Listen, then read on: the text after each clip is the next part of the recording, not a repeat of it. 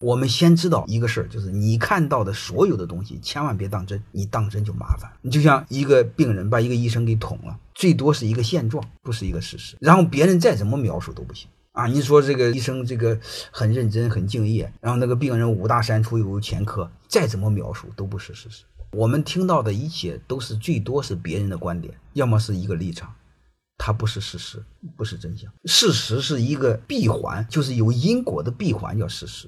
不然不叫事实。